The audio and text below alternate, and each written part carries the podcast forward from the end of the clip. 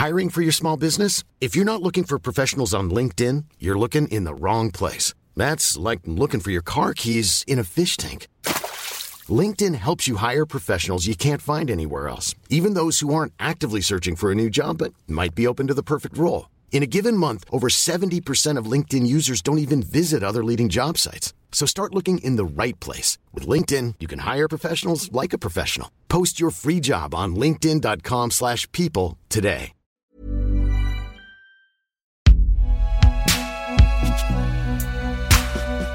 Binge Audio, fabricant de podcasts depuis 2015. Là là là là et en plus ça éclaire le camion Fred viens voir viens voir Qu'est-ce que c'est que cette installation Bah là c'est une centrale électrique et, et ça c'est une cocotte nucléaire non? Ou c'est une cocotte tout court Ah non, une centrale nucléaire ça marche pareil hein, tu sais. Je sais comment avoir un brillant avenir tout en conservant nos jambes. Là, tu rêves, mon vieux. Hein? Tu crois?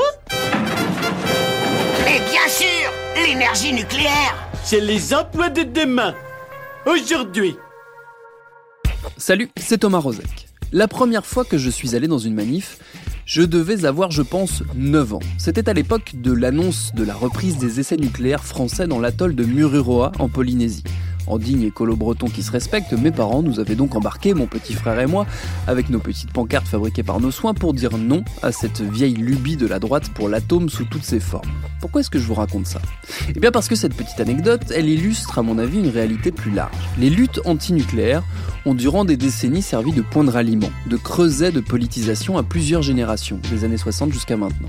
Aussi, on aurait pu s'attendre à ce que lorsqu'arriveraient au pouvoir des hommes et des femmes politiques dont l'éveil militant s'est fait au contact de ces combats, leurs convictions les poussent à faire bouger les lignes. Or, il n'en a jamais rien été. Pire, plusieurs d'entre eux ont carrément viré de bord. C'est le cas tout récemment de François de Rugy, ex-Europe Écologie Les Verts, ex-ministre de la Transition écologique, qui expliquait début mars dans un hebdomadaire qu'il ne croyait plus, en gros, à une sortie totale du nucléaire, ce qu'il défendait encore pourtant il y a peu. Il n'est pas le premier à opérer ce genre de virage. Est-ce que ça voudrait dire que ses convictions antinucléaires sont incompatibles avec le pouvoir Qu'elles fondent, littéralement, au contact de l'exercice de l'État? C'est ce qu'on va se demander avec notre épisode du jour. Bienvenue dans Programme B.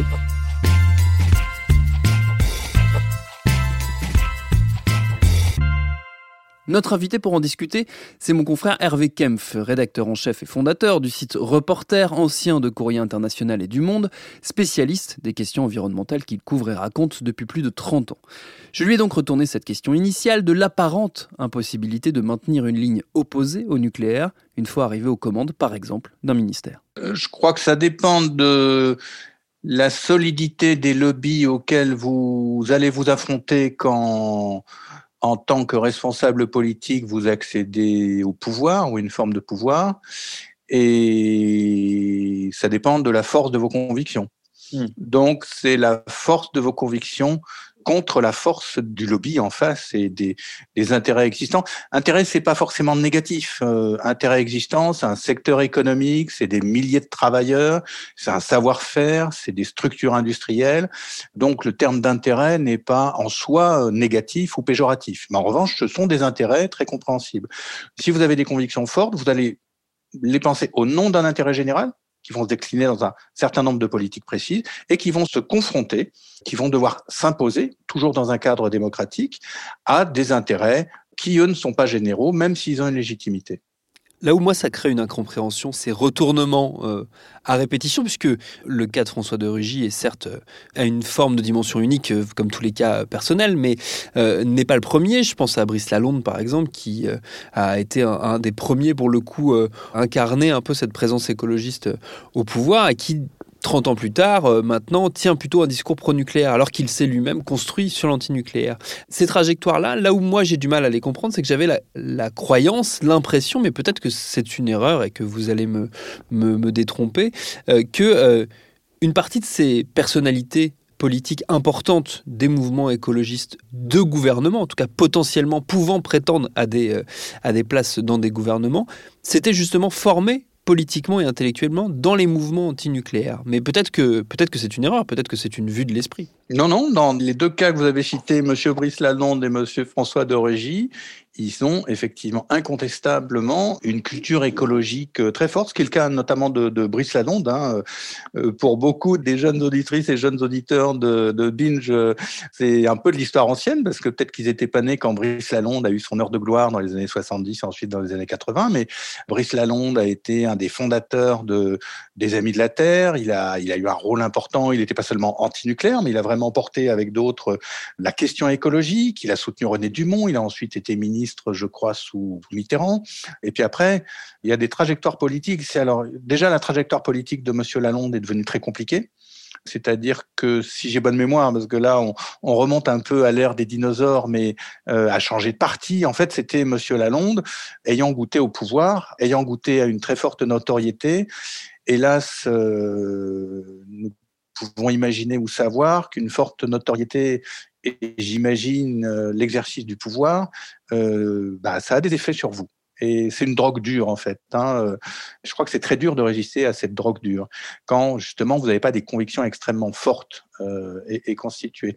Donc je crains que le cas de Monsieur Lalonde, euh, il a cheminé au bout d'un moment, si vous regardez sa trajectoire d'un côté à l'autre, il a cherché sa voie peu à peu, oubliant une certaine rigueur de jeunesse, on va dire, exigence de jeunesse plus exactement, a fini par s'effilocher et à voilà pour Monsieur Lalonde.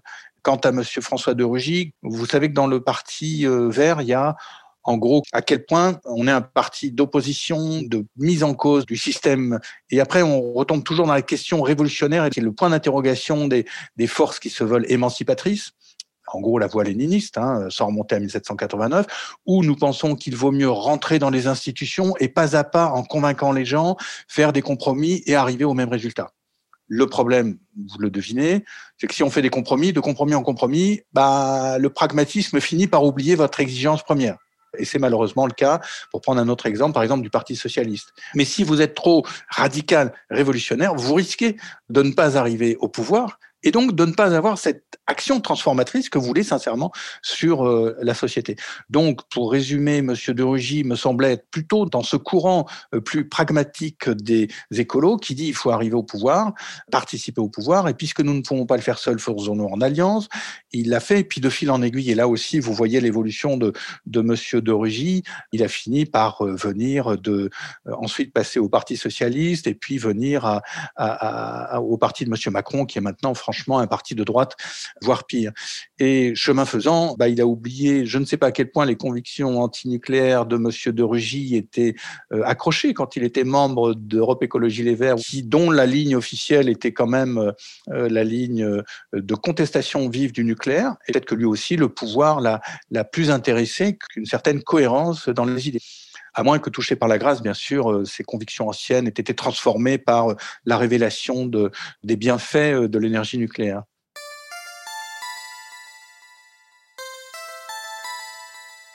Justement, alors vous avez commencé à en parler, si on fait un peu d'histoire politique, structurellement, les Verts, cette position, cette défense de la, du modèle de la sortie du nucléaire, qui est a priori une des bases communes, euh, c'est quoi son histoire? Est-ce que le parti s'est structuré autour ou est-ce que ça a toujours été un, un sujet de tension, un sujet de friction peut-être entre différents courants, entre différentes lignes au sein du parti? Je crois que ça a toujours, non seulement ça a été l'histoire du parti, mais d'une certaine manière, la contestation de l'énergie nucléaire est au cœur euh, de la conscience écologique.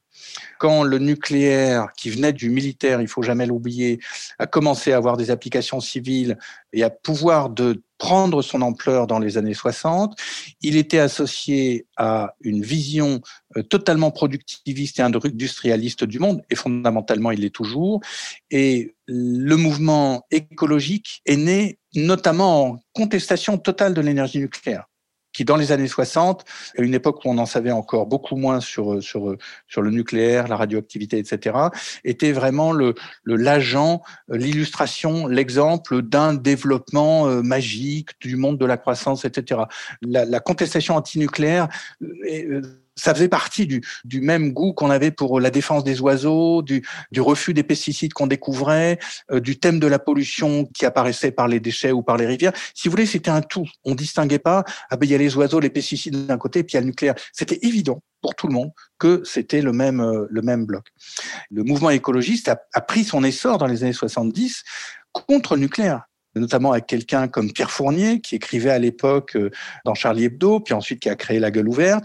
Euh, et vous avez eu des manifestations au budget, vous avez eu des manifestations en Alsace euh, contre le nucléaire qui étaient très vives et qui, là encore, mettaient dans le même paquet, si vous me permettez cette expression, la contestation de ce monde industriel, de ce monde productiviste qui détruisait l'environnement la question antinucléaire, puisqu'on va l'appeler sous cette dénomination, la question antinucléaire est totalement imbriquée, elle est, elle est au cœur de la contestation et la critique écologiste. Mais est-ce que c'est justement euh, parce que c'est une posture de contestation, euh, et donc plutôt du ressort de l'opposition, que euh, une fois arrivé au pouvoir, c'est il y a une espèce d'incapacité à agir qui ressort. Alors, pas forcément toujours des revirements ou des changements d'opinion, comme on a pu l'évoquer, mais aussi tout bonnement une incapacité. Je pense à, Dominique Voynet ou à Yves Cochet, qui ont tous les deux été ministres, qui sont tous les deux connus pour leur position anti-nucléaire. Ces deux personnalités écologistes n'ont pas particulièrement réformé la France de ce point de vue-là. Est-ce que c'est justement parce que c'est une posture plutôt réservée à l'opposition qu'une fois au pouvoir,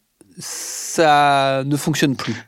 Ça, je crois que c'est très franco-français, parce que n'oublions pas que, et pour rester dans des pays qui sont sous des formes de démocratie représentative, l'Allemagne sort du nucléaire, est sortie du nucléaire.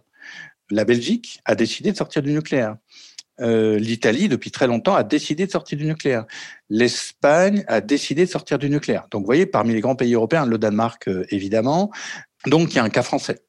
Pour rester à une partie de votre question, bah, c'est lié à la structure d'organisation du pouvoir en France, qui est une constitution ou un régime politique très particulier, qui, d'une part, fait tout graviter autour du point d'équilibre du président de la République, et euh, qui vise à des constitutions avec un scrutin majoritaire à deux tours, à avoir des majorités extrêmement fortes, même si le parti dominant n'est pas majoritaire en termes de pourcentage. Par exemple, en Allemagne, vous avez des cultures de compromis, des compromis d'accords politiques. En France, vous avez en gros deux partis dominants. Vous avez des partis plus petits, alors deux ou trois, ça dépend des époques, hein, je suis obligé de, simplifier un petit peu, mais vous avez deux forces dominantes avec deux partis qui vont être dominants, et puis la société civile et les nouveaux mouvements qui apparaissent vont peu à peu faire des partis, vont avoir de plus en plus de poids, mais par le verrouillage en quelque sorte de ce système majoritaire et présidentiel, vont être exclus de la participation au pouvoir. Et donc, vous avez deux cas en France, euh, bah, les écologistes, euh, qui est important, et ce qui s'appelle maintenant le Rassemblement national. Pour les écologistes, je dirais, la chose a évolué différemment. Eux ont quand même fait le choix, et c'était, vous avez cité Dominique Voynet et Yves Cochet, je crois que dans les années 80, ils ont été de ceux qui ont dit qu'il fallait choisir et que si on voulait vraiment peser il fallait participer au pouvoir. Et pour participer au pouvoir, puisqu'ils étaient petits, je dis, on va faire un accord avec le Parti socialiste.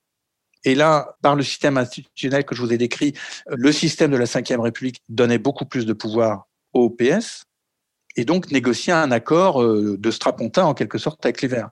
Et donc les Verts avaient peu de possibilités pour peser. Alors que en Allemagne ou en Belgique, où là en Belgique, ça fait assez longtemps que le parti, les écolos participent aux majorités gouvernementales, ils peuvent vraiment peser. Voilà une des raisons qui explique que les écologistes ont beaucoup de mal à peser. Et alors après, ils font comme vous l'avez dit. Par exemple, Dominique Voynet, si je me rappelle bien, les Verts avaient négocié la sortie de Super Phoenix, qui était le surgénérateur. Mine de rien, c'est un acquis absolument énorme parce que là aussi, il faudrait prendre l'histoire, mais enfin, en deux mots, le surgénérateur est un système de réacteurs nucléaires prétendument nouveau, euh, qui pose d'énormes problèmes. Il y avait un prototype qui s'appelait Super Phoenix dans le sud-est de la France et qui ne marchait pas du tout. Mais le fait de pouvoir et de convaincre le PS que pour s'allier les Verts, il fallait qu'ils renoncent à Super Phoenix, ça a permis quand même de sortir de ça. Et puis après, ben, Dominique Voynet a dû lâcher des choses sur euh, le projet d'enfouissement de déchets nucléaires à grande profondeur dans l'est de la France, à Bure. Elle a aussi dû lâcher sur les OGM. Et puis au bout d'un moment, ça n'a plus été possible et euh, je crois qu'ils ont quitté le gouvernement.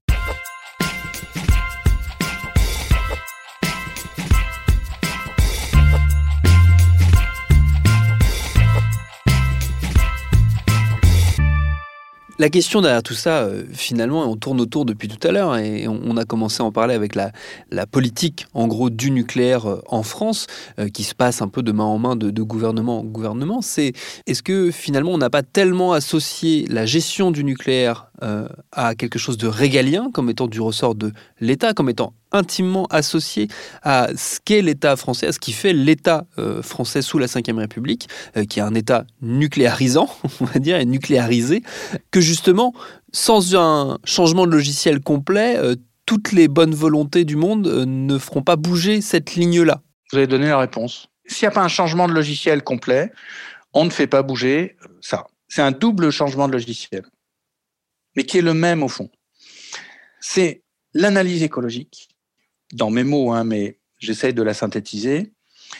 Nous sommes maintenant arrivés à un état de catastrophe écologique lié à l'action humaine et plus précisément à l'action d'un certain système économique de production, de consommation, qui fait que si l'on veut éviter l'aggravation, il faut changer radicalement. C'est ce que vous disiez, il faut un changement complet de logiciel. Donc, je suis désolé, c'est très difficile à accepter, mais il faut se dire que poursuivre une croissance économique du PIB, du produit intérieur brut, tel que le PIB est conçu aujourd'hui, est incompatible avec le respect des grands équilibres euh, biosphériques. C'est incompatible avec une réduction forte des émissions de gaz à effet de serre. C'est incompatible avec l'arrêt de la destruction de la biodiversité. Donc, on est obligé de tout repenser. Donc, ça suppose un changement profond dans notre économie, dans nos modes de consommation, dans notre culture quotidienne et aussi dans les rapports sociaux et les rapports d'inégalité, et donc de pouvoir qui détermine le champ politique, qui détermine la façon dont, dont vit la société. Et dans le cas de la France, et c'est pour ça qu'on va rejoindre la question du nucléaire, tout ça suppose effectivement une remise en cause de cette vision. En France, on a toujours eu un État fort, un État protecteur qui est aussi un État fédérateur d'un pays très divers. Dans la reconstruction qui était faite de la France dans les Trente Glorieuses après l'humiliation absolument terrible qui avait été celle de la Deuxième Guerre mondiale, et qui s'est, ça s'est réincarné par De Gaulle, et qui a posé comme un de ses axes forts de, de réaffirmation du pouvoir de la France et de redynamisation d'une certaine manière euh, de l'économie, a dit le nucléaire c'est super important. Et dans l'esprit de De Gaulle, et c'est pour ça qu'il y a une ambiguïté aussi fondamentale, c'était le nucléaire militaire, je veux la bombe atomique pour redevenir à une grande puissance. Et puis, dans la foulée, parce que c'est quand même intimement lié, bah, on va développer les réacteurs nucléaires parce que euh, c'est associé aussi à une idée de croissance forte. On était encore dans l'idée qu'il fallait 6 euh, ou 7 de croissance par an. Euh, il fallait une électricité hyper abondante. Enfin, vous voyez, c'était en fait associé à une époque où l'écologie était vraiment absente. Hein. C'est les écolos qui, à partir des années 60, ont commencé à dire « Eh oh, ça va pas votre truc là, ça va vraiment mal ». Mais au début, ils étaient quelques-uns. Enfin, c'était vraiment, on les prenait pour des illuminés, hein, des barbus, des prophètes. Enfin voilà, ils étaient ridiculisés. Et donc on était, ce logiciel d'État fort était un État conçu comme un État qui va dans le progrès économique, qui était totalement associé à, la mythologie des croissancistes, la mythologie productiviste, la mythologie des trente glorieuses. Donc il faut qu'on change ce logiciel. Donc soit on revient à un État mais qui sera plus dans la mythologie des Trente Glorieuses, parce que c'est un État qui aura pris conscience de l'intérêt général à l'heure de la catastrophe écologique, et donc on part dans une autre direction. D'une certaine manière, c'est en gros le schéma de la France insoumise, qui est radicalement antinucléaire. Et de l'autre côté, les écolos, qui ont une culture beaucoup plus décentralisée, beaucoup plus locale, beaucoup plus régionale. Ils seraient plus dans une conception pour dire, bah, écoutez, il faut qu'on change notre logiciel aussi par rapport à la catastrophe écologique. Et c'est plus en faisant confiance au terrain, à la démocratie locale, aux gestes presque du quotidien, que l'on arrivera à changer vraiment les choses. Et donc, il y a aussi ce logiciel, je ne sais pas quel est le bon, à vrai dire. Je pense qu'il faut qu'on arrive à trouver une bonne articulation entre les deux. C'est la France du passé qui, rêve du nucléaire, qui continue à, en rêver. C'est tous les partis de droite, de toute façon. Hein. Qui est-ce qui est pour le nucléaire? C'est la droite, soit la droite euh, Rassemblement national, qui fait son fonds de commerce sur la xénophobie et qui dit on est pour le nucléaire, parce que c'est la France. Euh, vous avez les républicains, parce que c'était De Gaulle, puis c'est la France, puis l'indépendance, et puis tout ça. Vous avez euh, la nouvelle droite qui est la droite euh, capitaliste de Macron, qui maintient le nucléaire parce qu'on veut faire plein d'électricité pour faire l'auto électrique, pour faire l'hydrogène, pour faire euh, la 5G, pour faire tout ça. Et puis là, l'écologie, on l'oublie. Peut-être parce qu'il a la nostalgie de l'État gaulien des Trente Glorieuses. Mais malheureusement, c'est le monde du passé, ça. Il faut se tourner vers l'avenir.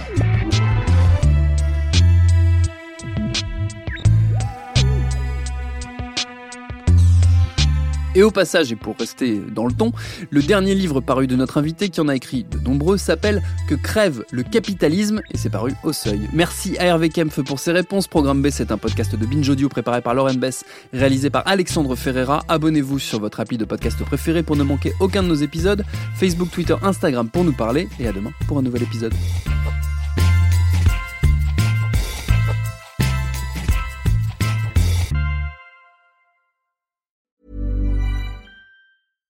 Imagine the softest sheets you've ever felt. Now imagine them getting even softer over time. That's what you'll feel with Bowl and Branch's organic cotton sheets. In a recent customer survey, 96% replied that Bowl and Branch sheets get softer with every wash. Start getting your best night's sleep in these sheets that get softer and softer for years to come. Try their sheets with a 30-night guarantee. Plus, get 15% off your first order at bowlandbranch.com. Code BUTTERY. Exclusions apply. See site for details.